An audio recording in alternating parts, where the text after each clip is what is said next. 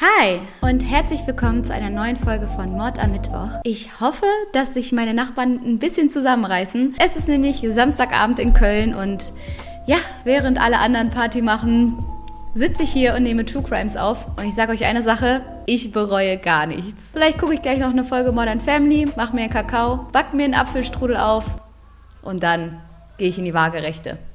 Aber kurz zu euch. Wie geht's euch? Was treibt euch gerade um? Was hat euch heute beschäftigt? Schreibt alles gerne in die Kommentare. Bin gespannt zu hören, wie es euch so geht. Und bevor wir jetzt in den neuen Fall starten, eine kleine Abo-Unterbrechung. Denn wenn du diesen Kanal noch nicht abonniert hast, dann ist jetzt deine Chance. Drücke den Abo-Button und mache diesen 1,50 Meter Zwerg zu einem glücklichen 1,50 Meter Zwerg. Und jetzt geht's für uns nach Südkorea. Und zwar möchte ich heute mit euch einen der bekanntesten und mysteriösesten Fällen aus Südkorea besprechen, der die Leute bis heute umtreibt und nachts nicht schlafen lässt. Das Ganze ist am 26. März 1991 passiert und es dreht sich dabei um fünf kleine Jungs. Dieser 26. März war ein nationaler Feiertag. Es wurde gewählt und die Leute sind zu Hause geblieben, haben alle frei bekommen, haben den Tag mit ihren Familien und im Haus verbracht. Dort ist es sechs Freunden aber sehr schnell sehr langweilig geworden. Die hatten keine Lust mehr, einfach zu Hause rumzuhängen.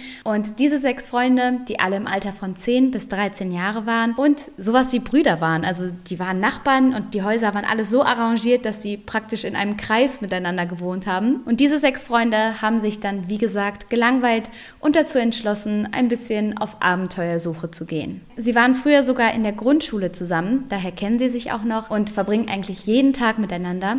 Und an diesem speziellen Tag nehmen sie sich vor, Salamander-Eier zu suchen. Diese suchen sie an einem Berg namens Varillon und dieser Berg ist ungefähr drei Kilometer von deren Zuhause entfernt. Diese Gegend ist das absolute Kinderparadies. Dort ist nicht nur dieser Hügel, sondern auch super schöne Natur, Wälder, Flüsse. Ist so ein bisschen dschungelmäßig und ganz viele Kinder gehen oft dorthin, um da zu spielen, nach Sachen zu suchen, rumzuklettern und solche Sachen zu machen. Einer der sechs Jungen geht bereits früher nach Hause. Er hatte kein Frühstück und dann grummelt irgendwann der Magen und er entschließt sich, das Spielen zu beenden, seinen Freunden Tschüss für heute zu sagen und nach Hause Mittagessen zu gehen. Als er die anderen verlässt, sind diese gerade noch am Spielen und am Rumtollen. Um 13 Uhr bekommt dann einer der Väter der Jungs einen Anruf. Es ist der Taekwondo-Lehrer, der sagt, hey, wie sieht's eigentlich aus? Wo bleibt dein Sohn? Wir haben äh, Taekwondo-Training und er ist noch nicht aufgetaucht. Und das findet der Vater sofort komisch, weil Taekwondo ist eine der größten Leidenschaften seines Sohns und dass er da Training vergisst oder verduselt, das passt gar nicht zu ihm. Und so beschließt der Vater, direkt die anderen Familien anzurufen und zu fragen, ob sie etwas von ihren Söhnen gehört haben. Tatsächlich sagen die anderen Eltern dann aber was ähnliches. Sie sagen dann nämlich, unsere Söhne hatten auch schon Termine oder sollten auch schon längst wieder zu Hause sein. Aber auch von denen haben wir immer noch nichts gehört. Als die Eltern so miteinander telefonieren, fangen sie auch sehr schnell an, sich dann Sorgen zu machen. Vor allen Dingen deswegen, weil in der Nähe dieses Spielortes eine Militärbasis ist. Und an dieser Militärbasis wird oft das Schießen geübt und da bekommen die Eltern ganz schnell die Sorge, dass da irgendein Unfall passiert ist oder die Kinder auf der Militärbasis gespielt haben. So werden schnell kleine Suchtrupps gebildet und man fängt an, die ganze Umgebung, wo die Jungs normalerweise rumtollen, abzusuchen, abzuchecken und zu gucken, ob man irgendwo eine Spur von den Kindern findet. Das Ganze jedoch ohne Erfolg. Es scheint, als seien die Kinder wie vom Erdboden verschluckt. Und sofort versuchen die Eltern, die Polizei einzuschalten. Doch wie das halt ganz oft ist, das hatten wir in mehreren Fällen auch schon, so sagt die Polizei auch hier erstmal wieder, hey, das sind Kinder, die sind jetzt gerade mal ein paar Stunden weg, die haben die Zeit vergessen, Jungs, hm, ne, komm, entspannen wir uns alle. Die werden heute Abend irgendwann nach Hause kommen und dann könnt ihr, könnt ihr denen ein paar, paar Strafen geben, dann könnt ihr die ein bisschen an den Ohren ziehen. Nein, macht sowas nicht mit euren Kindern, aber ihr wisst, was ich meine. Die Eltern haben aber sofort dieses andere Gefühl. Ich meine, man weiß ja, was zu dem eigenen Kind passt und was nicht, welches Verhalten normal ist und welches nicht. Und so bleibt die Panik bei den Eltern eben bestehen. Und die ganzen nächsten Tage werden vergehen ohne ein einziges Zeichen von den Jungs.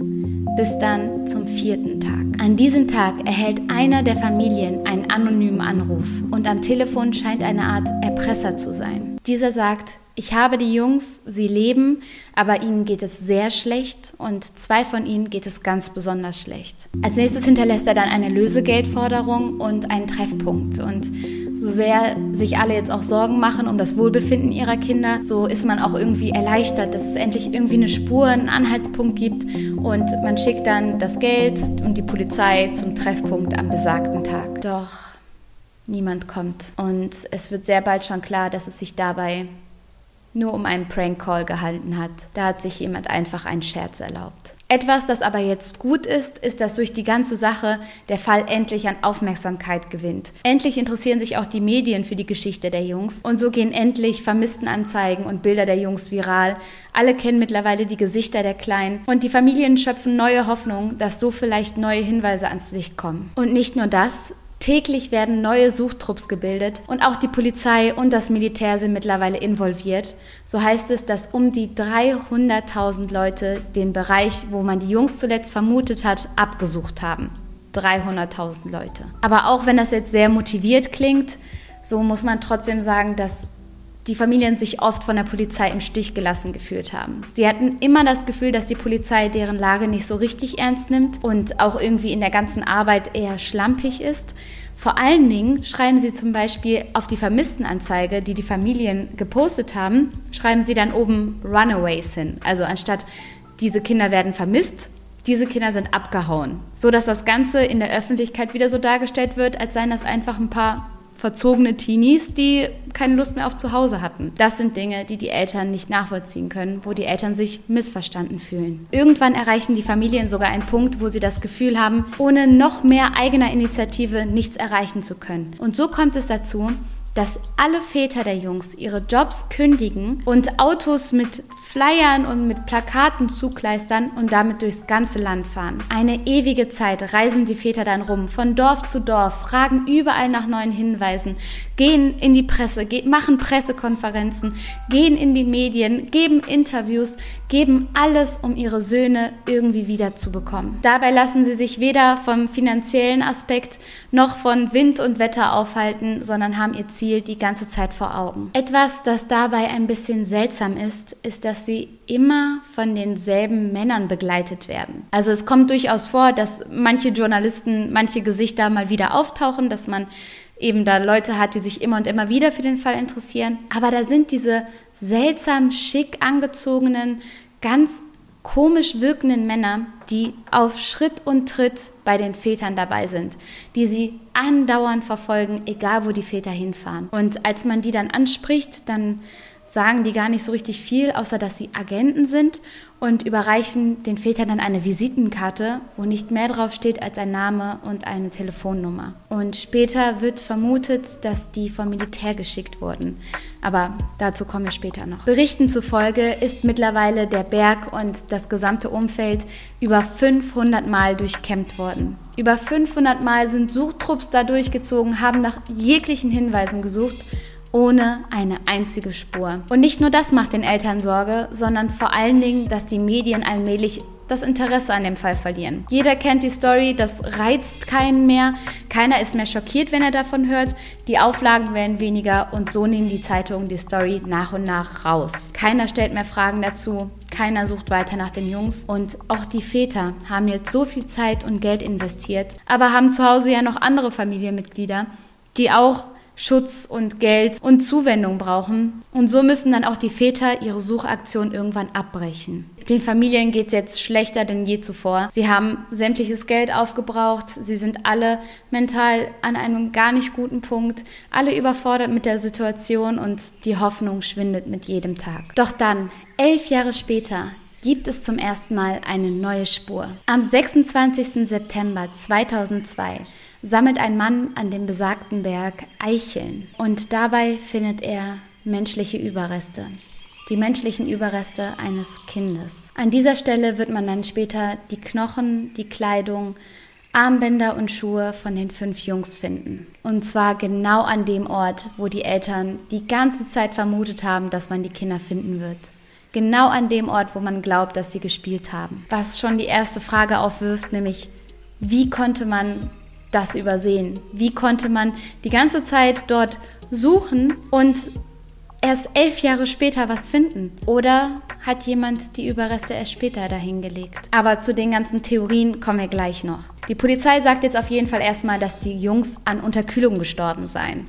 Das ist das, was sie meinen festzustellen, was sehr schnell auf Widerspruch stößt. Das, was sie nämlich sagen, ist, dass die Jungs sich verlaufen haben, sie haben sich beim Spielen verzettelt, die Zeit vergessen und seien dann erfroren. Und da sagen die Eltern, äh, tut uns leid, das ist totaler Quatsch. Wir wohnen hier in der Nähe, die Jungs sind jeden Tag draußen. Ihr müsst euch vorstellen, damals gab es noch keine Handys, nur wenige Familien hatten jetzt tolles Fernsehprogramm, sodass die Kinder immer draußen unterwegs waren und und den Berg und die ganze Umgebung wie ihre Hosentaschen kannten, so dass ein Verlaufen oder dann nicht nach Hause kommen eigentlich unmöglich ist. Und zu dem Aspekt des Erfrierens, es war gar nicht mal kalt an diesem Tag. Natürlich war es im Frühjahr, im März, aber die Jungs waren erstens relativ warm angezogen und zweitens waren es keine Temperaturen, wobei man erfriert. Etwas anderes, was komisch war, ist, dass die Kleidung sorgfältig zusammengeknotet war. Und als man die dann entknotet hat, sind da Patronen rausgefallen. Unbenutzte Patronen. Das könnte erstens darauf hindeuten, dass die Jungs nackt waren, als sie gestorben sind. Oder dass jemand die Kleidung nachträglich entfernt hat. Und dass es jemand war, der handwerklich begabt war, weil die Knoten sehr speziell waren. Plus, dass man sich natürlich fragt, was die Patronen damit zu tun haben. Nach der Autopsie wird klar, dass eine Art Schädeltrauma die Todesursache bei den Jungs war. Zwei scheinen auch eine Schusswunde am Kopf zu haben. Jedoch ist das etwas, was ein Forensiker später widerlegen wird. Er sagt nämlich, das kann gar kein Schuss gewesen sein. Dafür hätte eine Splitterung am Schädel festzustellen sein müssen. Das war aber nicht der Fall. An den Knochen ist Moos zu sehen, was dafür spricht, dass die tatsächlich schon länger an diesem Ort liegen. Manche sagen sogar, das würde dafür sprechen, dass sie seit diesen elf Jahren dort liegen würden. Aber das scheint natürlich unlogisch, wenn man bedenkt, dass dort andauernd Suchtrupps unterwegs waren. Die Polizei wird zu dieser Zeit stark kritisiert, denn die gesamte Untersuchung und Bergung dieser Beweise der Knochen, der Klamotten ist dermaßen schlampig vorgenommen worden. Sie haben teilweise alles einfach zusammengeklaubt und verpackt und haben auch den Eltern erlaubt, an den Tatort zu kommen und die Sachen anzufassen und Hunderte Beweise sind eigentlich manipuliert und zerstört worden. Verschiedene Fragen kamen natürlich jetzt auf. Zuallererst war es wirklich eine Art Unfall. Haben die Jungs sich beim Spielen verletzt? Sind sie erfroren, wie die Polizei ja vermutet. Aber das sind alles Sachen, wo die Familie sagt, das kann eigentlich nicht sein. Das war so eine große Gruppe. Selbst wenn sich einer verletzt, dann bleiben zwei bei ihm und die anderen zwei gehen Hilfe holen. Und außerdem kannten die Jungs die Gegend, waren da oft unterwegs und waren alle nicht auf den Kopf gefallen. Dann ist natürlich die Frage, wie es dazu kommen konnte, dass man jetzt erst die ganzen Beweise gefunden hat, dass die Überreste der Jungs jetzt erst gefunden wurden, obwohl diese Umgebung ja angeblich 500 Mal durchkämmt wurde. Dann fragt man sich natürlich als nächstes, wenn es Mord war, wer hatte überhaupt Grund, den Jungs wehtun zu wollen? Warum? Eine der Theorien hierfür, die ich aber für ziemlich unwahrscheinlich halte, ist, dass es wohl in diesen Wäldern Menschen gibt, die sehr weit ab von der Zivilisation leben und die das Blut von Kindern für heilend halten. Also die sagen, das hat heilende Kräfte. Und manche vermuten, dass die Jungs Opfer von solchen Gruppierungen geworden sind. Eine andere Theorie war eine Zeit lang sogar, dass einer der Väter für den Tod der Kinder verantwortlich ist. Er hatte nämlich für diesen Tag, für diesen 26. März für drei Stunden lang kein Alibi und ist deswegen schon ins Lauffeuer der Medien und der Masse geraten. Jedoch ist da auch keinerlei Beweise für gefunden worden. Die Theorie, die am für wahrscheinlichsten gehalten wird, ist, dass das Militär was damit zu tun hatte. Dass irgendeiner der Jungs vielleicht einen Schuss abbekommen hat. Und um das zu vertuschen, hat man dann den Jungen und alle anwesenden Zeugen verschwinden lassen. Da sagen die Leute wiederum, okay, das, was dafür spricht, sind diese komischen Agenten, die die Väter die ganze Zeit beobachtet haben und auch, dass die Polizei irgendwie so schlampig gearbeitet hat.